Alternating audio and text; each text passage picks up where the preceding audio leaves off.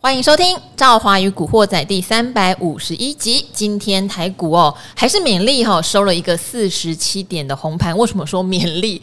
因为昨天我想大家都在等苹果这个这个，不管是新产品或是应用者的开发大会嘛，哈。好，那本来都知道有头盔，结果呢，大家猜的价钱是大概两千九到三千美元，也就台币大概九万块，就已经觉得很贵喽。等苹果宣布是三四九九美元，也就是至少要十万台币的时候，好像大家就有点失望，想说，哎，这东西现在也还没有引发潮流哦，也不知道这个应用起来怎么样，你还卖那么贵，瞬间苹果就从创高收了一个大黑 K 哦。是，好，那今天有一些瓶盖股其实表现也就不是那么理想了哈，但台积电是上涨的，所以整个大盘看起来并没有很糟糕这样子。好，但这边的话。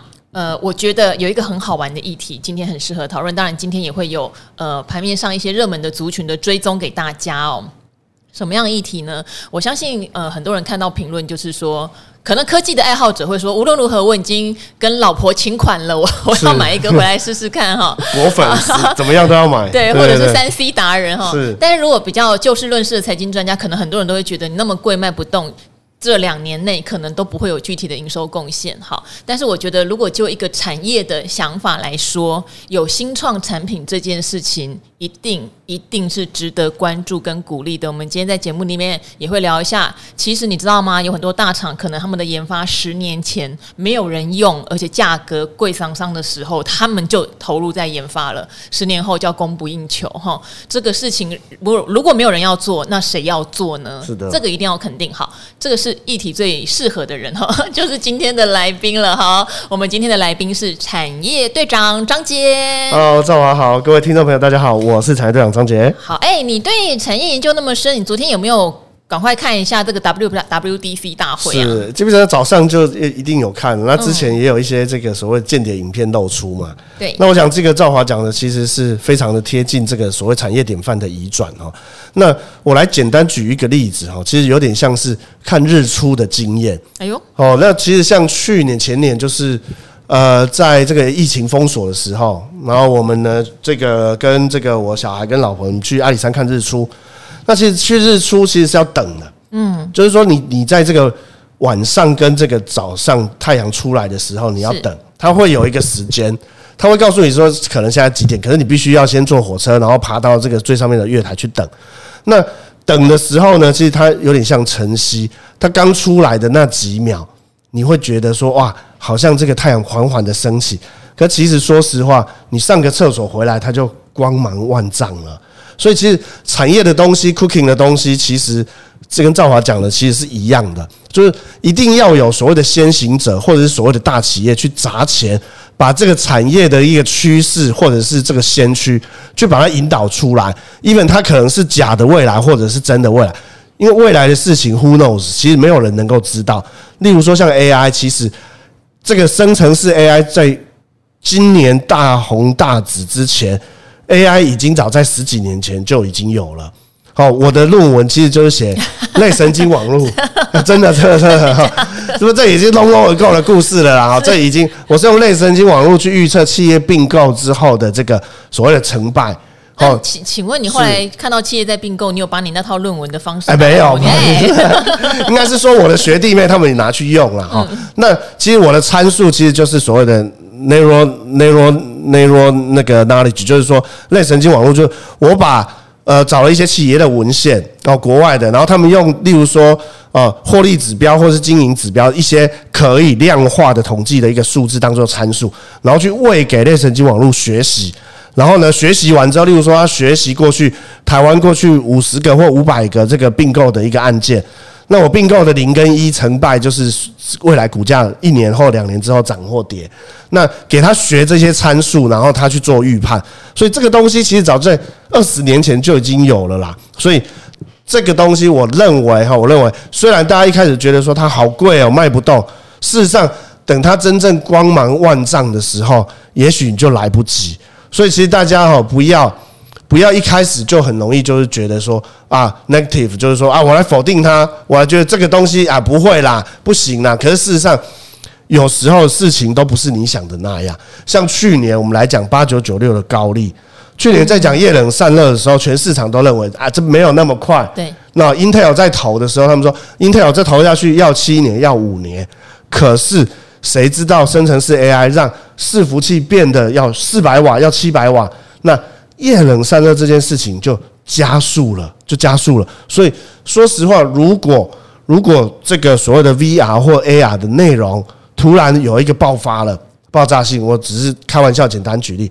例如说，有的人说，呃，用来看电影，或或者说看男生特别喜欢看的那种电影，诶，是不是就会引发另外一种需求？然后呢，有可能就让这个东西就变得大家又来加速。所以我觉得大家就是不要太过于一开始就是否定，否则会沦于就是说，你一开始你可能没有深入看，你看不懂，然后呢，你又觉得这个瞧不起，到最后会变成来不及。哦，到最后见来不及，所以我觉得对任何新科技产业，尤其是这个赵华刚刚提到的几个大科技在推动，啊，不管是 Meta 或是 Apple 这些大的科技，其实有钱，哦，能使鬼推磨，哦，砸出来的也许就是。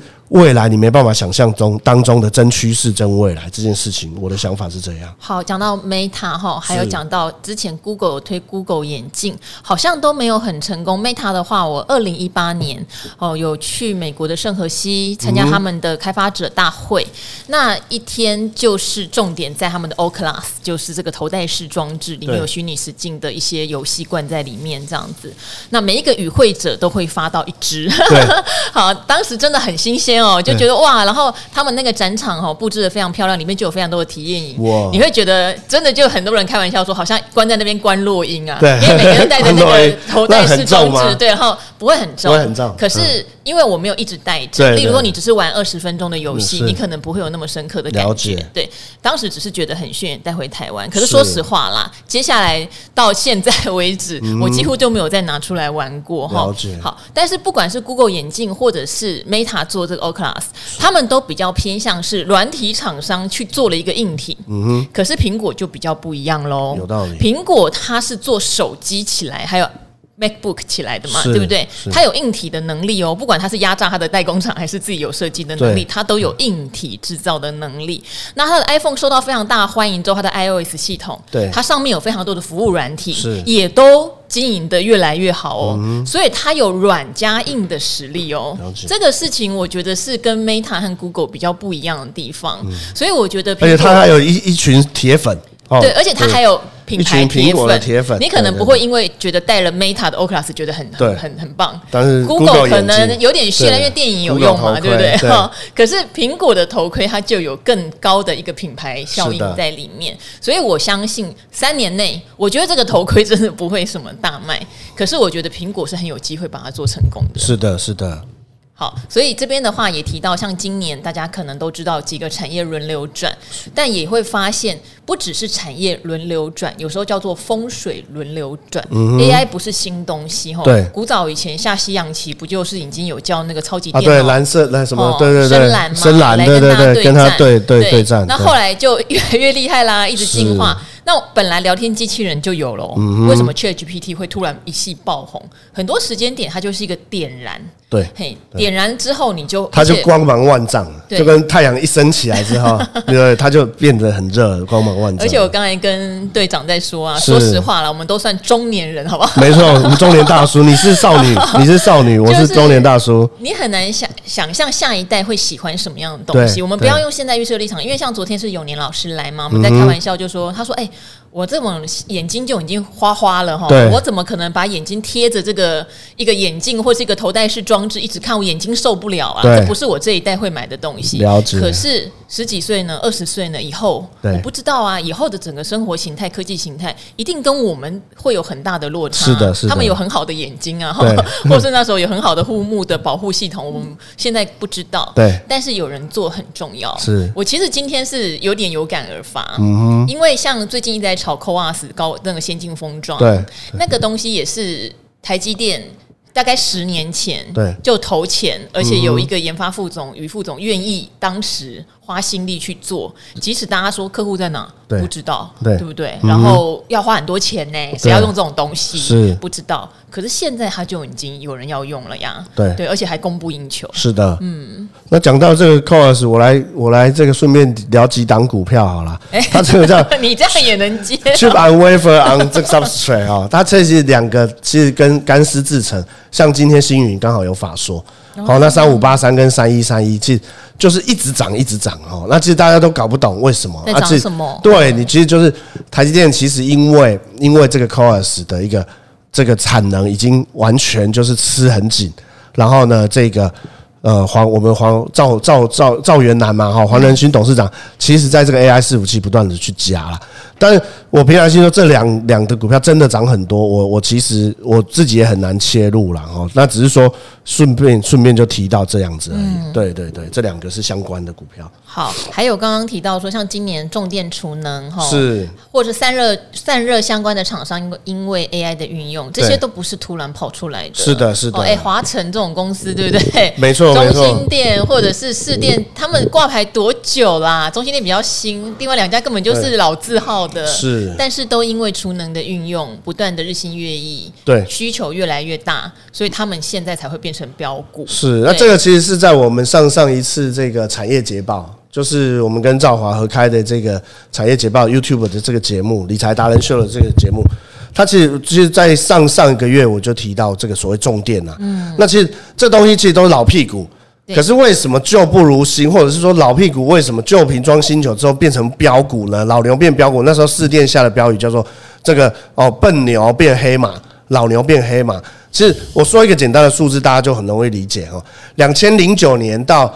两千零这个二十一年，总共这十呃这十二年，这十二年哈，政府在六输六配，零九到这个呃一五，那一五到二一到七输七配，这两个花了五千多亿，嗯，五千多亿，五千多亿。可是这一次的我们最新哦，二零二二到二零二五的这五年，这所谓的。强韧电网计划就花了五千六百亿，嗯，那玩家就这一些嘛，有点像是这个产能，呃，就是产能就这一些，可是突然大家缺电了，然后突然大家吃紧了，所以这五千六百亿过去是分散在十年，现在这五年一进来，整个就炸掉了。所以其实有一些老的东西、旧的东西不是不好，而是你了解的太少。哦，你了解的太少了哈，所以我我认为，其实除了不断要收看我们这产业捷报以外呢，其实像这个我自己也是有这个订阅，哦，我是这个产业周报。我是每一个月都会有八篇文章在上面，这样子。嗯，是产业周报的订阅是不是？是的，是在 Smart 那边开的那一个。哎，没错，就是这个产业队长的这个产业趋势报啦。哦，产业趋势报不是产业周报，自己像上次讲错书名有没有？他的书名啊，上次讲错，对对对，我就。他你还记得？对，这个叫做始终如一。好，从一开始就就迷糊了。哈，开玩笑，开玩笑。哦，就是产业队长张姐的这个产业趋势报，大家可以 Google 一下，在这个 Smart，Google 一下哈。然后或者是呃，如果也可以打电话到 Smart 去了哈。是的。哦，对，那电话是二五一零八八八八这样子。因为现在诈骗太多了，诈骗太多了。虽然很想跟大家分享队长这个产业趋势报，是，但是很怕人家加到什么假的 Line，对，连 FB 都有假的，而且连那种一页式网页也都有假的，连他影音他都可以切剪你这个电视的这个声音。对啊，然后还有人配音，虽然有的配的很粗糙，还是打个电话问一下可以。啊，或者是五一零八八对对对，这个是 Smart 的电话，是，或者是你找一下这个 FB 的粉丝，我是产业队长张姐。啊，你有蓝勾勾吗？三三万多个人的应该是我，嗨，你还没有蓝勾勾，还没有蓝勾勾，对对不起，对不起。可是呢，如果人很少的，那就诈骗。哦，人很少就是诈骗。三万多个订是是三万多个这个粉丝，对对对对对，追踪。好，那我们讲完重电哈，其实像这个试电，我在五月多也有写报告，特别针对这个强韧电网计划。然后呢，其实说真的。我认为大家还是产业选股。我们今天还是跟大家讲，这些股票虽然已经涨多了，可其实是我们两个月前就已经分享的。那例如说像这个整个重电，你是产业来看，你要整个产业来看，例如说你输配电做完之后，你要有所谓的电源供应器。那最近其实像康舒哦，它要发 CB，其实它的这个股价就不断的大涨。然后呢，再来是像是充电桩的这个乔威。这个也就是我在这个产业趋势报里面有提到过。如果大家对这一些股票有兴趣，可以上去看我的影音或是文章。乔威今天盘中有创高，但康舒康舒今天跌的比较重。是，但昨天也是创高了。嗯，哦，那康舒是我四月的文章，但我要讲的是说，你输配电这个东西做完之后，嗯，包括电源供应器或是充电桩，你一起来看，嗯，哦，用产业的角度，例如说像我们上一次讲散热，我们上一次讲这个双鸿、奇鋐。可是，其实如果你整个产业看，包括像励志、像建准、像建策，其实也都全部都创新高。所以，其实我我还是强烈建议我们古惑仔的听众，其实你把你的宏观跟格局从产业这个角度来看，你其实可以看到很多别人看不到的东西。那巴菲特先生是说了啊，有的人就说啊，这样好像很累。可巴菲特先生说，与其你数扛数旁，就是东想西弄，然后找一些。就是旁门左道的方式来赚股票的钱，不如你就扎扎实实的从产业、从财报、从经营阶层，你这样子来哈，其实就所谓的无道一以贯之啦。说实话，巴菲特跟查理蒙格他们这一辈子也没有奇奇怪怪。他他说他对科技类股不熟，他对半导体不熟，还不是给我们台积电卖了就就不管嘛，对不对？可是他坚持他。懂他的事情，我觉得这个东西是给给各位当做借鉴。我觉得用产业的角度，其实你从 AI 里面你分出来的四五个次产业，包括 IP 啦，包括代工，包括散热，包括 PCB，我都觉得这个东西都是大涨小回，未来还是大有可为。这件事情是我的想法。好，是呃，因为两个多月前哈，队长在产业捷报分享中电储能哈，也会有一些网友就是说，都涨到什么程度了，你才来讲？其实也不是第一次讲，之前也有讲，对。但是可以看到，两个多月前到现在，他们是全部类股又在大涨了一波。对，那个时候我记得市电是一百一十几。然后就有人说，其实市电已经涨一倍了。对，就觉得现在是一百，还要再分析吗？这太慢了。其实有时候不是分析，是帮大家做持续的追踪。没有错，而且也不是说分析完你马上去买嘛。我们也就赵华常常会跟听众朋友讲，就是股票的买点是等来的。哦，那其实中间也有很多杂音啊，拉回。我我还是建议大家，就是说你在对的主流产业里面哦，基本上比较容易买到哦大成长或者是。这个不断创新高的股票是这样。好，散热也有同样的状况哈。之前大涨之后，其实都有回。对，像双红、旗红都有回档。是。好，回档之后又在攻。对。那大家的问题就会变得都一样。回档的时候，大部分人都不敢买。对啊，建设还回一百块，从四百五回到哎五百五回到一百，后来涨到六百多。对，涨到六百五。对对。好，但是回的时候就不敢嘛哈。所以我们常常有一句话是这样哦。其实做产业的研究，做基本面价值的研究，不是哈让大家觉得追高不怕，不是哦。是。是跌下来不怕，哎，跌下来不怕，是跌下来不怕，不是让你玩追高，而是跌下来的时候你会知道哇，有一点信心，等到了哈，其实是这样的一个概念。但是赵华哦，站在这个听众立场，还是想要请教啦。好的，因为说实话啦，市电华晨好像一百一百五了，是不是？对对对，一百五了。好，对应起本益比很高这件事情，我对他们明后年的成长性，说实话，因为像华晨不太给人家拜访的样子，对，没错，坊间都没有他的。我上一次去是八年前，我上次。对，所以像这样子要追踪他，别说是散户朋友了，对，法人都会觉得有点辛苦了。没有嘛，法人买啊，没什么法人买。对，所以法人也不敢买呀，就变成是可能是比较特定的在炒作，没错。那这种钱我就赚不到了，我觉得不用。但是散热看起来法人是有青睐的。是的，那如果要来讲还有没有肉，我认为散热比重电还来得更需要留意，没有错。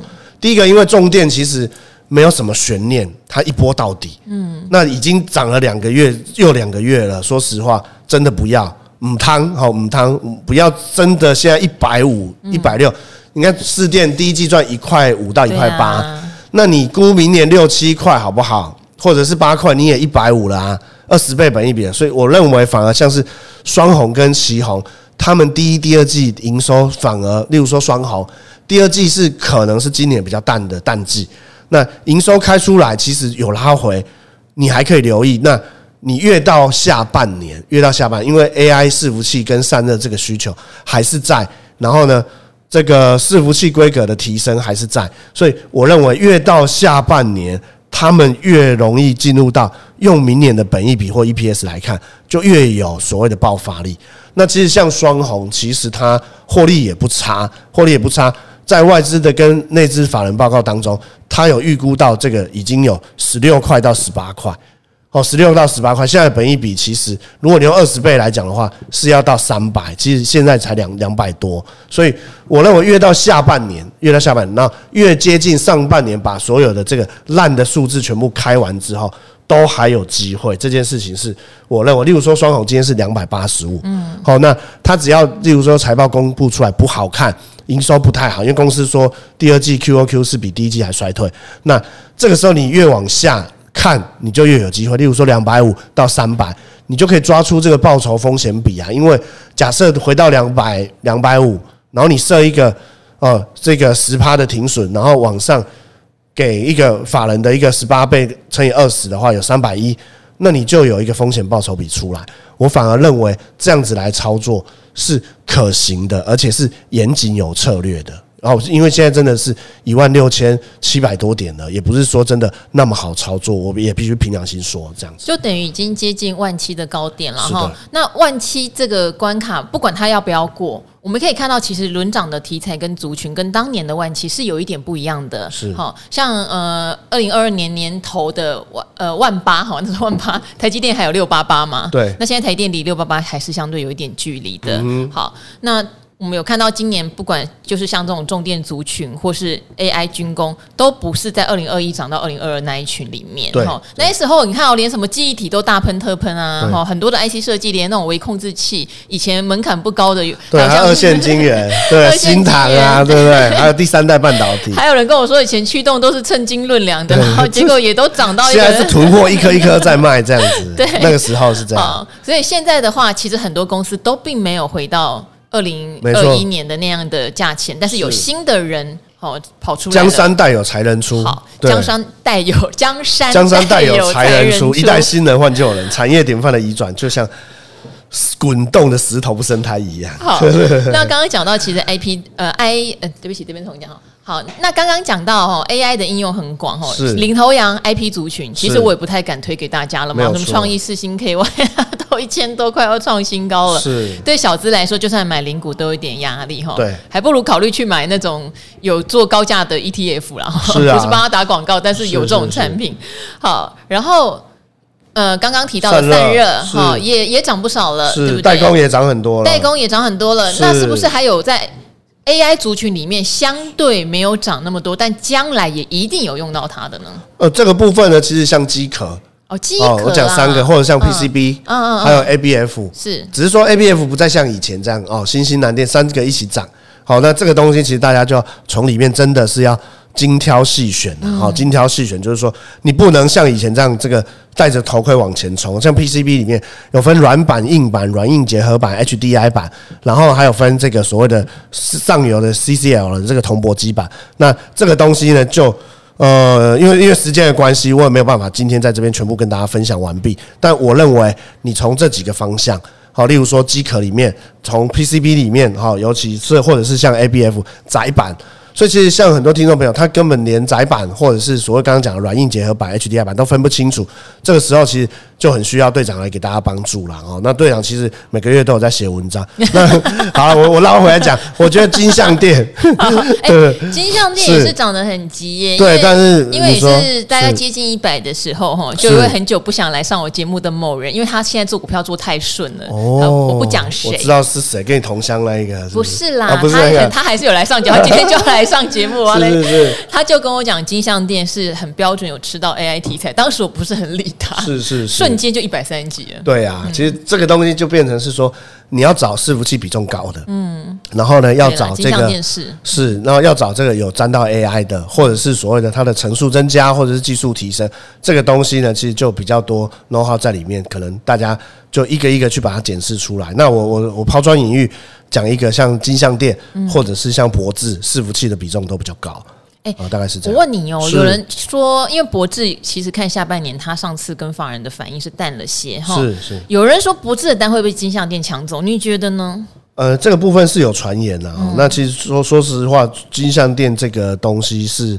是还是比较纯一些啦，所以你可以把金项链放在你的首位，这样。那这个东西我还没有去证实，我也没办法给大家答案。这一题算是问倒我了，对 对，原则上是没有错啊。但是这个东西其实就是要要 double check 哦，要去做 double check 这样子。那我问你，铜箔基板的部分呢？铜箔基板的部分，其实主流来讲的话呢，是像台光电，对，哦，台光电基本上它在这个下半年有苹果手机，嗯，然后呢，在这个所谓的这个呃 Low DK 或 Low DF 这个比较高阶电系、高高这个电阻或者低低低阻尼啊，哈，这个这几个。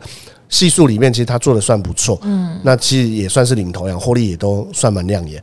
呃，我我觉得是可以持续追踪。好，哎呦，是的，队长考不倒呢。除了刚刚那个，有了，我刚刚就被你击倒了。产业的内幕消息啦，没有没有，也不见得能够从公司口中听到证实。台台光电之前发言呢，以前从这个远东集团过去的，嗯，啊，所以他在市场上他是你的好朋友，有一个他跟很多法人是好朋友啦，对，他算是外资圈，然后又又到当发言的。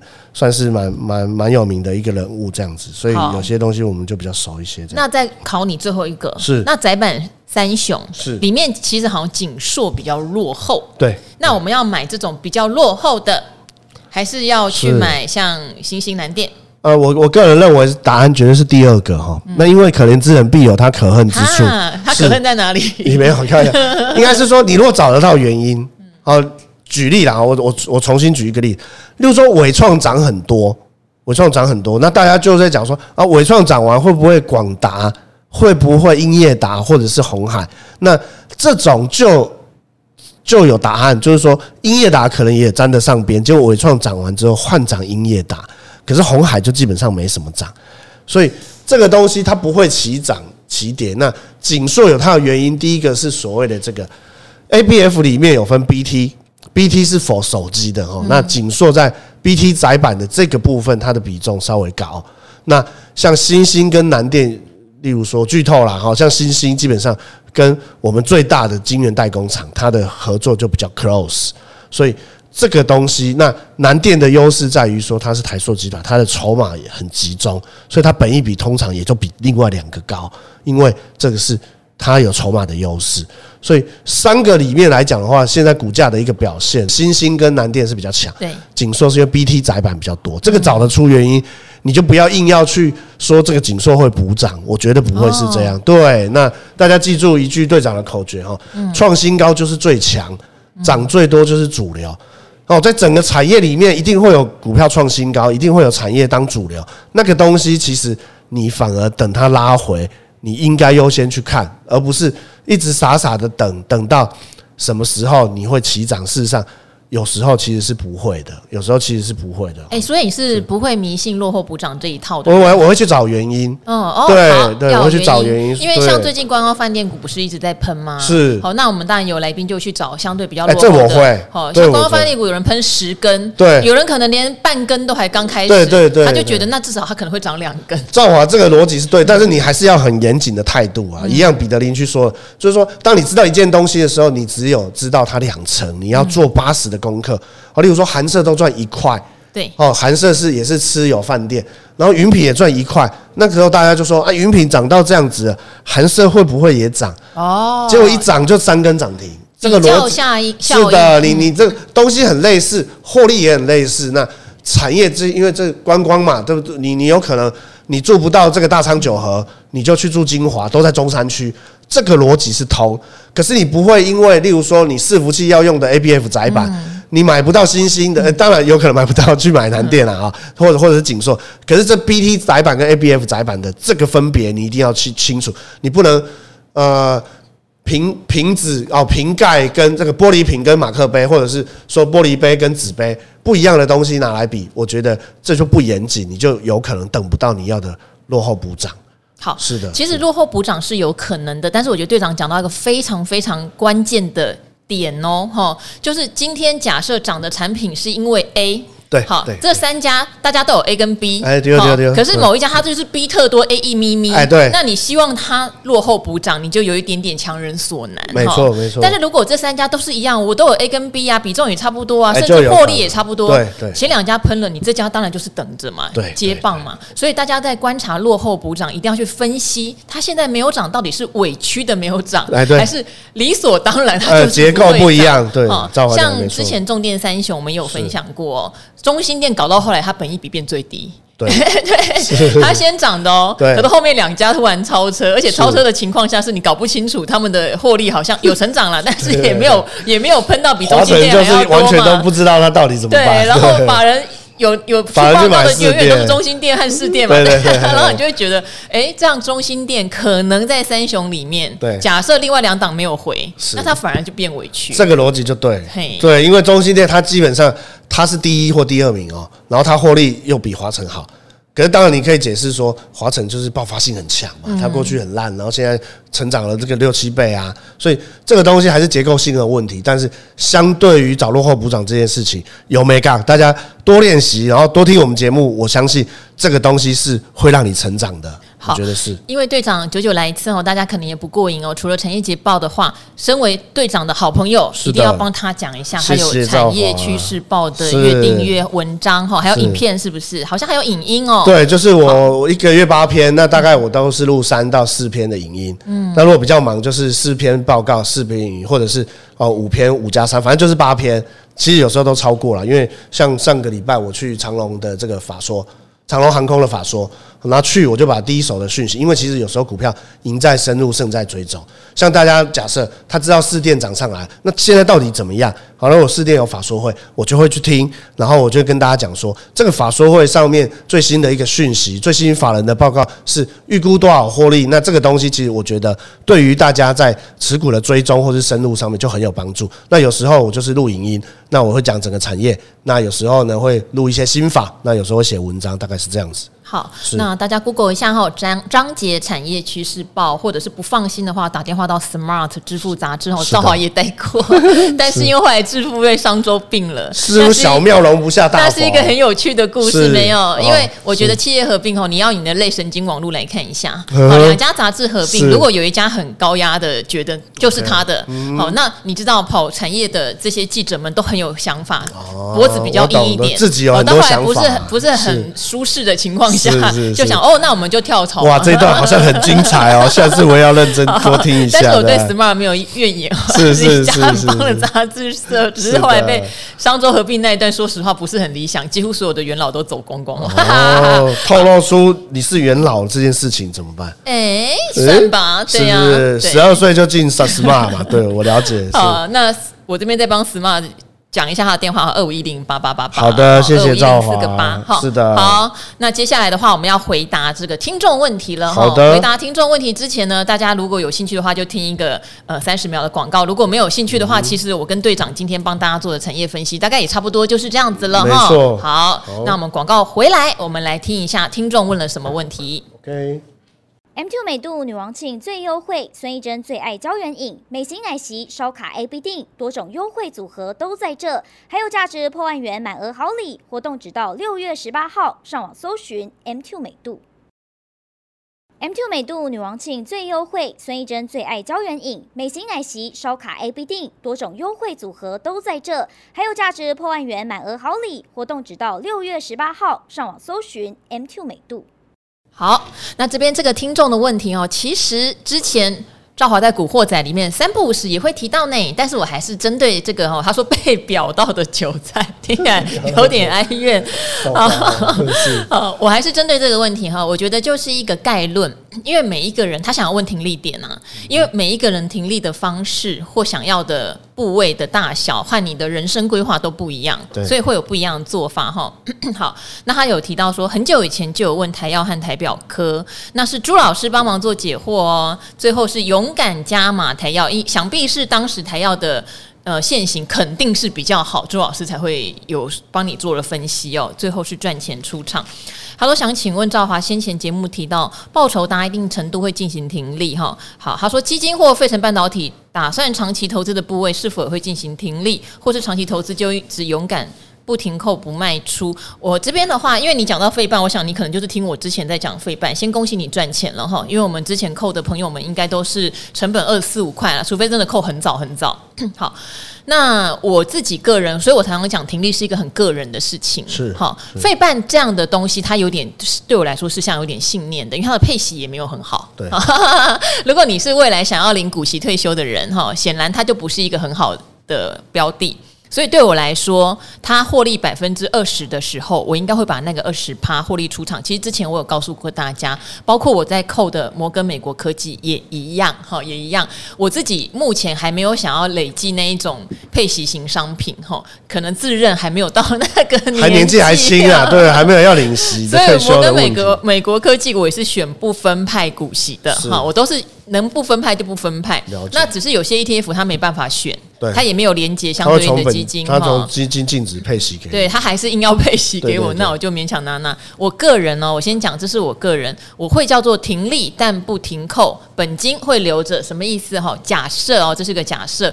我的好摩根美国科技哈，我常常讲，你长期定期定额有一个很大的重点，小资族累积部位，没错。好，如果你今天只累积了十几二十万的部位，就算你赚了一倍，你也是赚了十几二十万，其实你不会觉得很多。可是如果你已经扣扣扣扣到一。一两百万呢？那你可能赚回来的钱就是几十万到一百万，你的感觉就不一样喽。没错，没错。用时间定期定额累积单位数，这是赵华常常提醒大家的。所以假设我今天累积到，我觉得这个不会假设两百万好了，好，那赚了二十趴，也就有赚了四十万嘛。我就会看到账面可能出现多少？两百四十万，对不对？对。我会把四十万赎回，两百万放在里面，下个月我还是继续扣。好，这个是我个人的做法，但是不是每个人都这样哦。例如说，有的人他可能当初看到债券的值利率很甜，他就一口气买了，呃，可能三百万、五百万的债券，他要锁那个四趴的高利，对，他以后每个每年对不对？有这个四趴利息，他很开心。那个就不一样了，他就是已经锁住那个利率，所以他可能不会停利。对对，他就是要领那个息啦。对，所以这个真的是很牵涉到个人。那我不晓得队长自己，像你常常因为产业的关系，很多股票是飙一倍两倍，是你又会怎么去抓停利，还是你就一直报下去？呃，基本上我在年轻的时候也不买基金呐。因为我自己就操盘基金嘛，那那些基金经理人 我大概都认识了。对，那我讲，因为今天这个问题是特别针对这个听众哦，所以我我自己个人刚刚跟赵华讨论哦，这个节目之前，我也是采用停扣、停利不停扣哈，所以这五个字大家还是要抄一下。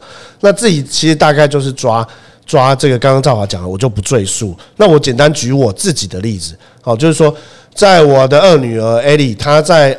今年是三岁哈，所以说，所以她在二零二零年的时候，其实那一年呢，就是我每一个月帮他买十档基金，十档基金，那我扣的是大概，例如说三千块或者五千块，那你自己要会有挑基金的能力，这个部分我认为是这样子。那第二部分呢，是你在遇到大跌的时候，你可以给他买单笔。所以像呃，我我我讲两个哈，讲两个，像是呃统一的这个黑马。好，这个操盘人叫做尤文义先生，他是白河人，哦，当然也是市场上很老牌的基金经理人。那当然，统一投信最有名的是张继生先生嘛。那当然他后来退休了，哦，他在这个尤文先生，其实因为我跟他算是尤文之前是有统一黑马，对，黑马、奔腾都是他。好，那我自己就因为。呃，我的优势在于说我，我我认识经理人嘛，那我我自己就很相信，我就把我女儿要累积的一个资金部位，我就每个月就有扣，好，这个像同一黑马或者是奔腾这个同一同一个基金经理人，我就扣扣扣扣到现在已经扣了快三年了。好，那事实上这个东西其实报酬率大概两成多，你就可以把它。赎回一部分，我觉得是这样子，然后你就再继续扣啊，所以这个部分，我个人也是认为停利不停扣。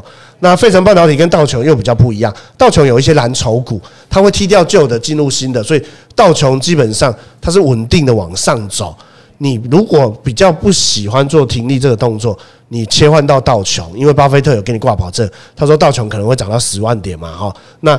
费城半导体呢，反而就是因为半导体跟这个电子产业的变动幅度比较大，所以我认为费城半导体是需要做所谓的停利的。那停利的方式其实很多，绝对报酬率的停利是一种，或者是例如说强势股啊，或者是说在整个费城半导体的一个指数走到月线以下的时候，或者是跌破十日线的时候，这个东西是。飙涨之后，你可以用技术线型来做停利。我觉得这两个方式都是可以给你做参考。但是，一样哦，我这边特别的呼吁就是，基金虽然是比较比较没有那么累的投资方式，也就是有人说是懒人的扣款方式，但是其实你如果越越不用心，其实你的绩效同样是买基金还是会输人家。这个东西在选基金的方式，甚至是选。呃，例如说平衡型、债券型，或者是选这个所谓的基金的一个标的，甚至是国内国外配配息不配息。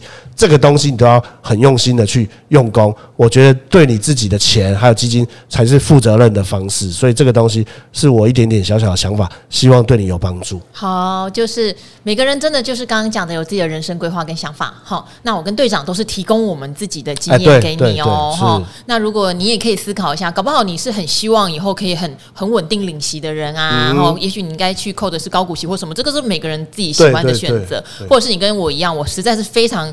喜欢追求 就是获利报酬率的成长，对对对，哈，每个人都不太一样。还有就资金配置，像我也不是所所有的钱都放 ETF 或者基金，因为我跟队长在看产业，我们一定对个股很有情有独钟。是是，个股一定也要留意它的基本面有没有变化，不是它可以跟你天长地久的，没错，它有的也是会坏掉的。是的，它产业会变动的啦。说实话，有时候一变动你就。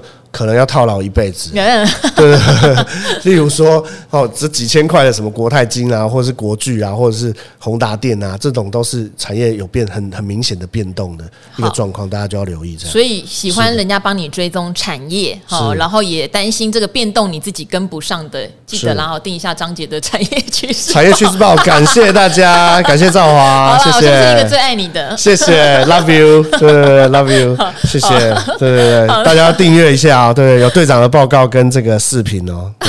好好，你要说影片哦，影片，对，因为你用视频，人家会觉得是对岸用语哦。是是，有我有队长的影片跟报告哦，最新法说会的报告。对对对，好，谢谢赵华。今天古惑仔就先到这里了哈，也跟各位支持我们的朋友哈，谢谢你们的鼓励跟支持。有问题继续留言给我们哦，每天都会挑问题来回答给大家。那就先跟他们说拜拜喽，拜拜，拜拜。